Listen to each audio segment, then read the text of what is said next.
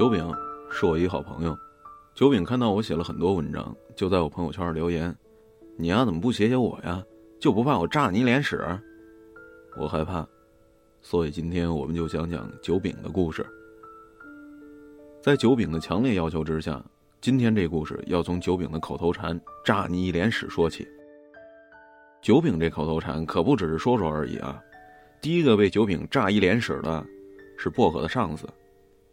薄荷的上司每天晚上七点半准时离开公司，七点三十五到达地下停车场。那个夜晚，注定在上司的人生当中留下浓墨重彩的一笔。上司到了地下停车场，潇洒地走向自己的座驾，打开车门，坐进去的那一刹那，惊魂的一幕发生了：一个穿着雨衣，像是全身都塞进安全套里的男人。从鞋子里冲了出来，一气呵成的把一包裹丢进车里，转身就跑。上司还没反应过来，眨了两下眼睛的功夫，包裹哐可炸开了，一阵微黄的浓雾腾起，笼罩了上司，就像是北京的雾气埋住了全世界。上司吓瘫了，几秒钟之后，终于反应了过来，他不敢相信自己的眼睛，不敢相信自己的鼻子，不敢相信自个儿脑袋。是屎吗？上司在自己脑海里无数次的问自己，得到大脑的最后肯定之后，上司像一女人一样尖叫的跳了起来，疯狂的围绕着自己的车打转转，生生把停车场吐成了坑坑洼洼的月球表面。你要知道，毕竟不是每个人都有机会被炸一脸屎的。送包裹炸上司的人，就是九饼。九饼之所以想出这样的天才创意，那是为了薄荷。薄荷的上司出没各种饭局，常常深夜打电话给薄荷，让薄荷化好妆来饭局陪客户吃饭。上司的理论很简单：一桌子荤不能没有素，一桌子男人也不能没女人。上司认为薄荷是公司里最能拿得出手的一道菜。迫于无奈，妥协了几次之后，薄荷终于不厌其烦跟上司吵了起来。上司坚持说这是工作的一部分，薄荷忍不住骂了脏话，问候了上司的大爷。上司的玻璃心被严重的侵犯，气的是脸色通红，跳起来指着薄荷叫嚣着，让薄荷道歉，否则这事儿咱没完。薄荷的肾上腺直冲脑门，道歉你大爷，老娘不干了。上司欣然同意，但是开始追究薄荷的考勤业绩，各种找茬，终于成功扣完了薄荷的工资和奖金。薄荷气的生理期都提前结束了，声泪俱下的跟九饼吐槽。九饼那暴脾气一点就着，连夜就开始研究报复薄荷上司的方案，设计画草图，现场模拟，最终出现了刚才的那一幕，爽吧？当薄荷知道了上司被炸一脸屎之后，笑得背过气儿了，都快，就差要做人工呼吸。九饼把这事儿当成了谈资，说起来的时候特别骄傲，我们都在感叹。一个什么样的女人，值得一个男人去炸别人一脸屎呢？那就讲讲九饼和薄荷吧。九饼和薄荷在同一个小镇里念中学，九饼从小就是薄荷的跟班儿薄荷不爱吃的、不敢吃的、不想吃的东西都让九饼吃。薄荷爱穿裙子，下雨天也不肯换。为了能够顺利的穿着裙子上学，九饼就成了薄荷的座驾。保证薄荷脚不沾地的往返学校。薄荷的父母都非常喜欢九饼，觉得九饼老实靠谱。给薄荷带的午饭里面常常有九饼的一个蛋。九饼和薄荷的关系发生变化，是在那个少男少女们情窦初开的年纪，早恋就像流行性感冒一样弥漫了整个校园。薄荷谈恋爱了，但对象不是九饼，而是同班同桌麦子。看到麦子和薄荷眉来眼去，互递情书，麦子摸摸薄荷的小手，九饼才反应过来：我炸你一脸屎！薄荷第一个男人不应该是我吗？九饼听到自己情窦初开的声音了，哐的一声，九饼愤怒了，恶向胆边生，拔腿就跑，跑到学校门口堵着麦子，不由分说狂揍一顿。麦子满地找牙，跪地求饶，保证以后离薄荷十米开外。九饼昂然而去。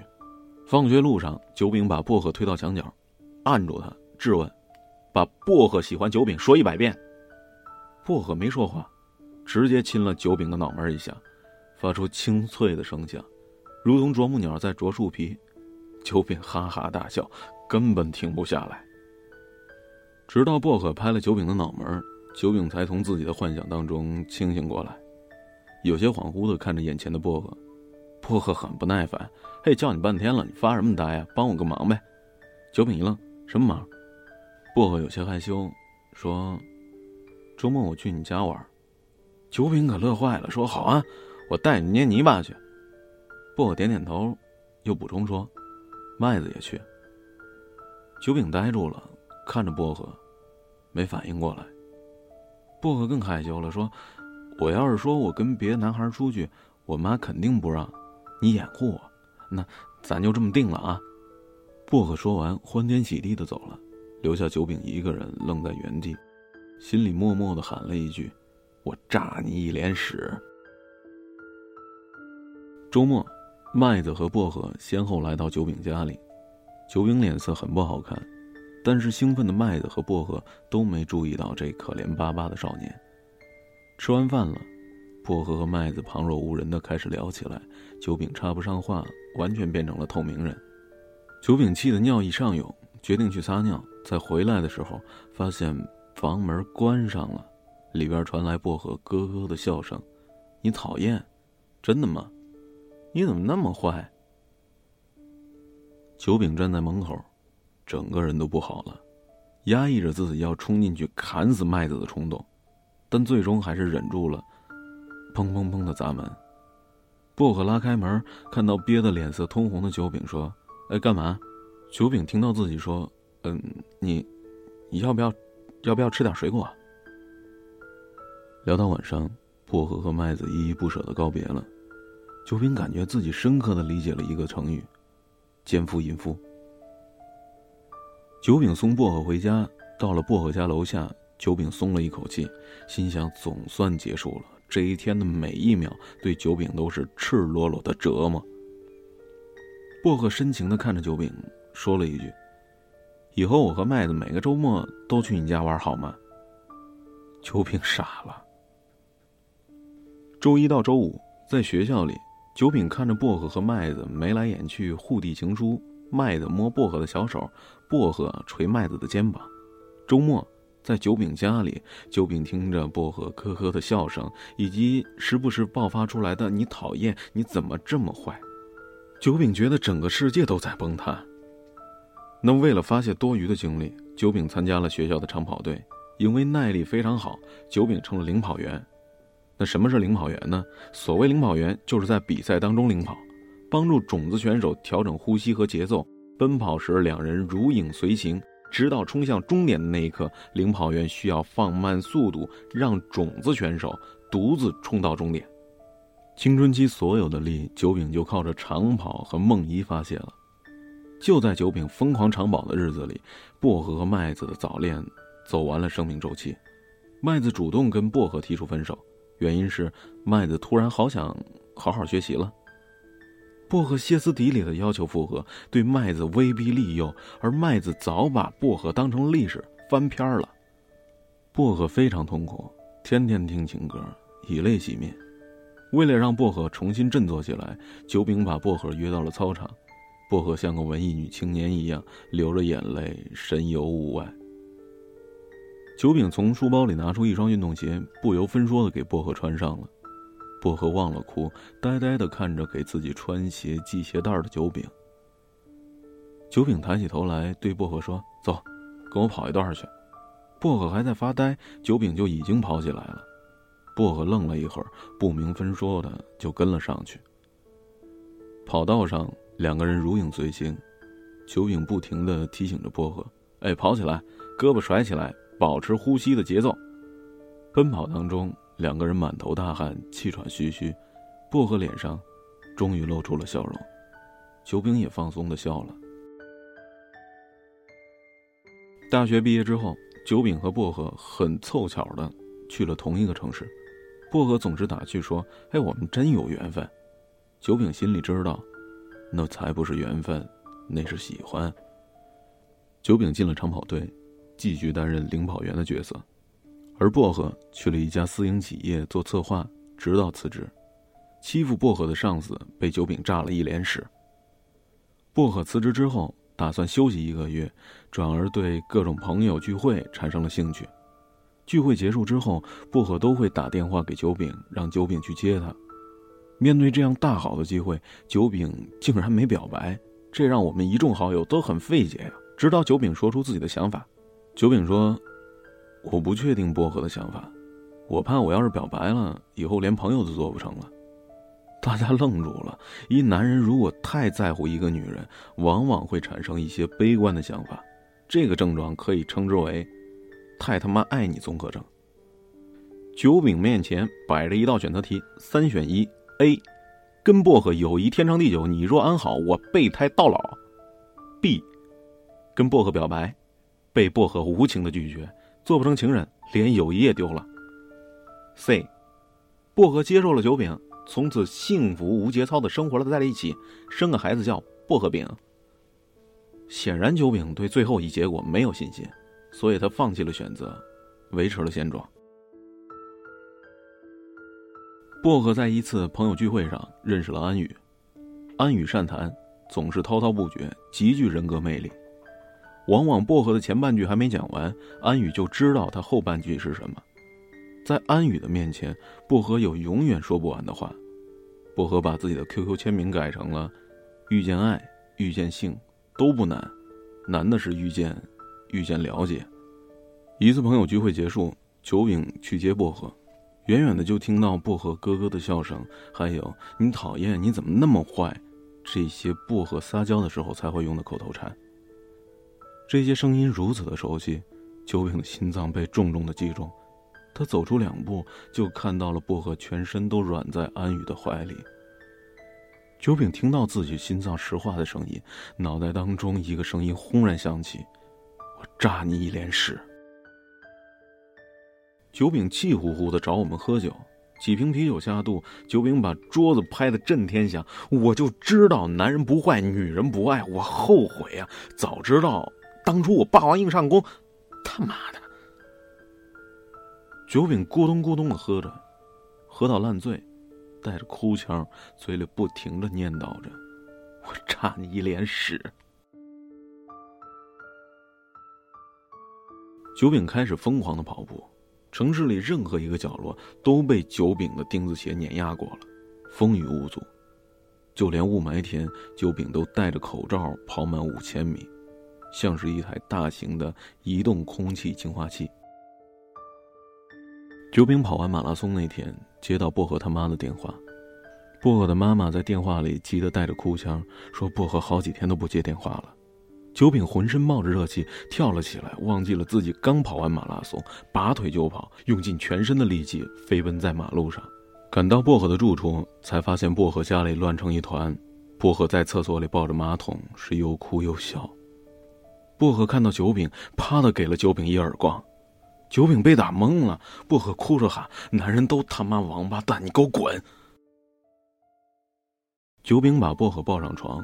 从薄荷断断续续、连打带骂的叙述当中，酒饼终于明白了。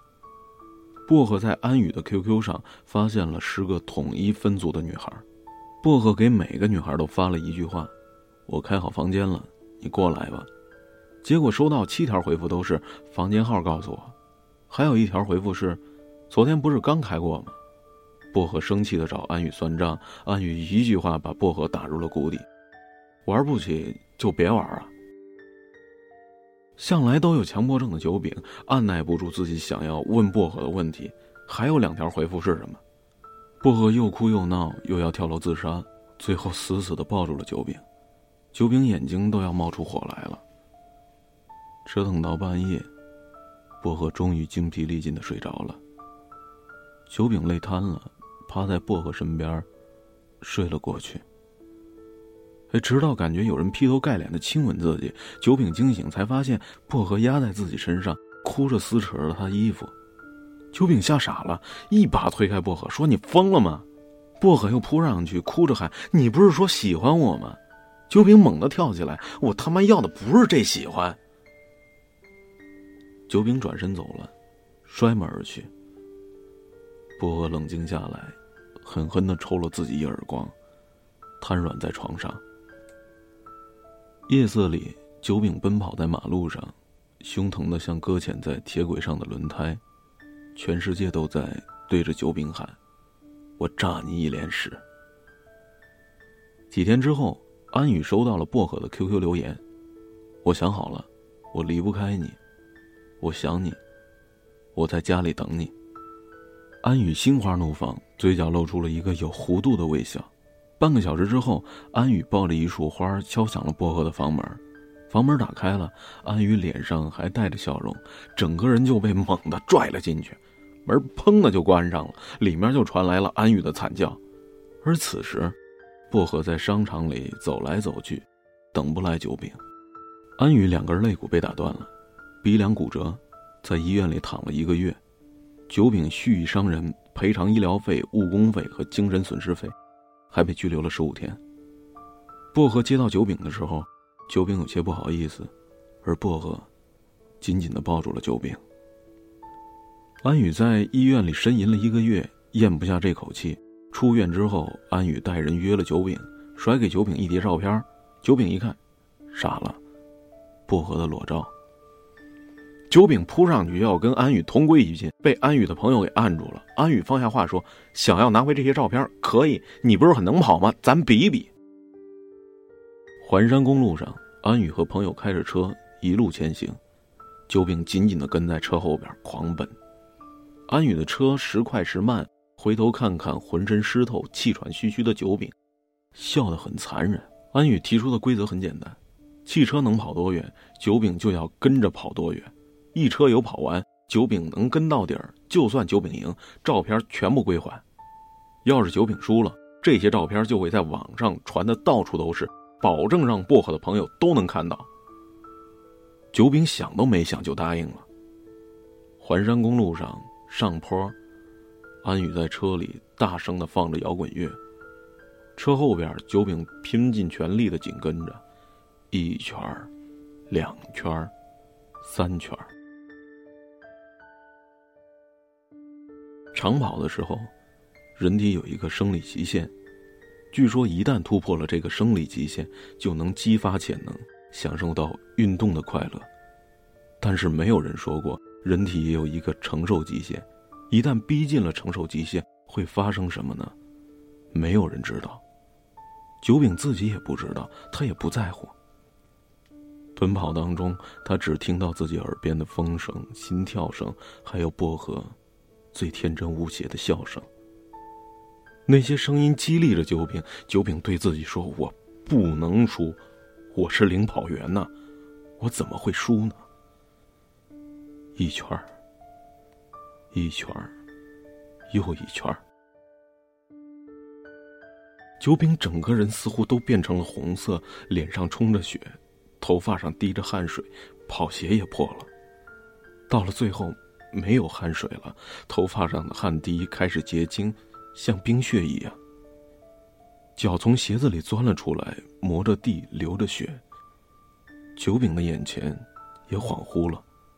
他看不见安宇的汽车有多远，他什么都忘了，脑海当中只有一个念头：跑。直到安宇的车猛地停了下来，九饼砰的一声撞到了车上，摔倒了。九饼拼了命的爬了起来，又要跑，被安宇一把拉住了。够了！九饼几乎听不到安宇的声音：“你不要命了吗？”九饼虚弱的吐出两个字儿：“照片。”安宇叹了口气。照片都是我 P.S 出来的，骗你的。九饼费力的笑了，断断续续的吐出一句话：“我，我炸你一脸屎。”随后，整个人砰的一声就倒在了地上，眼前一片漆黑。九饼躺在医院里，两只胳膊上都插着针，吊着生理盐水。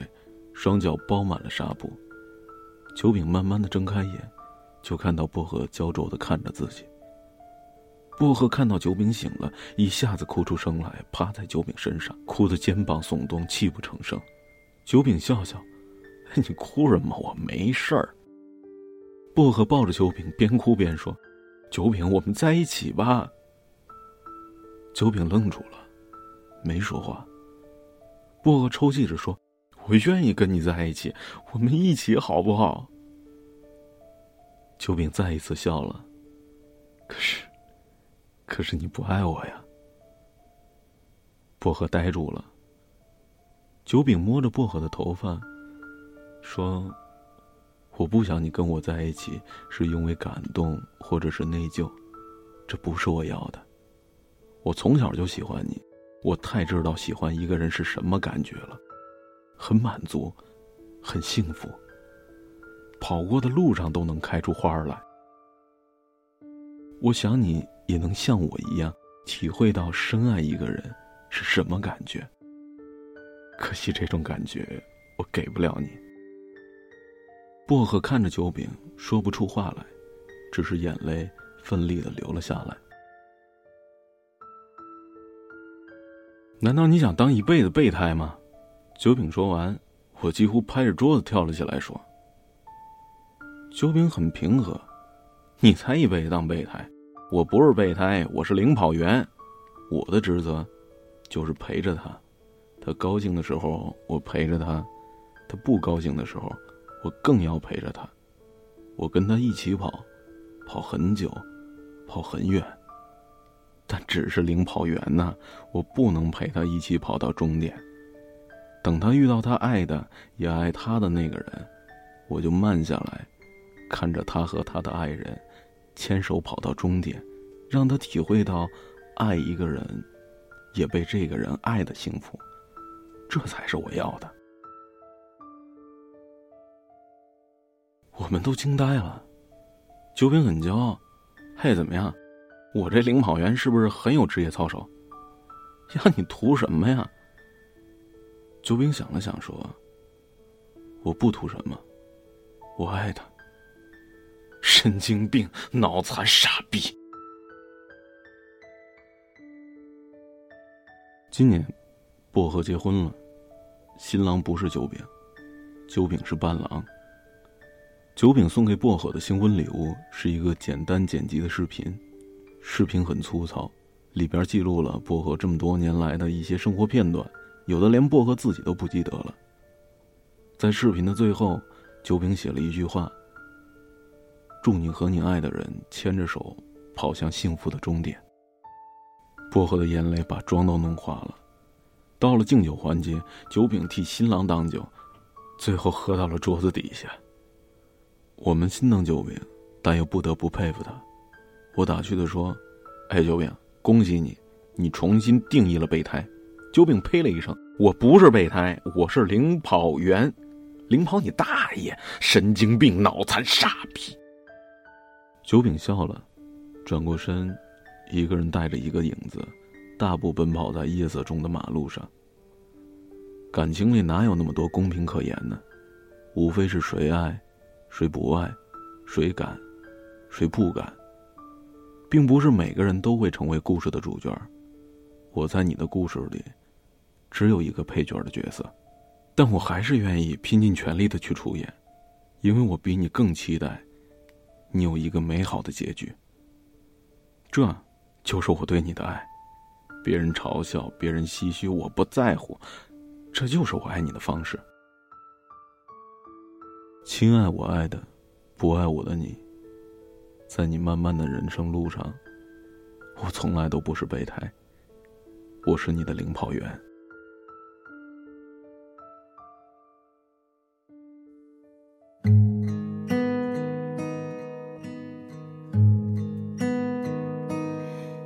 情是容易的，因为不会太久。远远的，仿佛可以触摸。留恋是不幸的，因为曾经拥有。夜夜被思念缠绕着，无奈。此时彼此的过客啊，爱情是个轮廓，不可能自由。把最初的感动巨细无遗的保留心中，不容许让时间腐朽了初衷，所以放手，所以隐藏湿透的袖口，不要挽留，不要回头，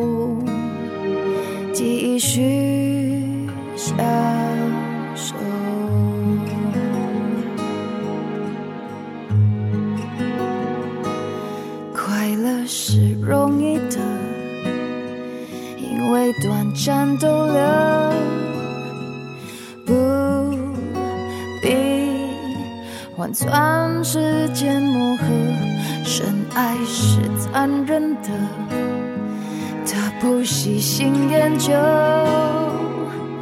你我同困在这漩涡，无奈我们看懂彼此是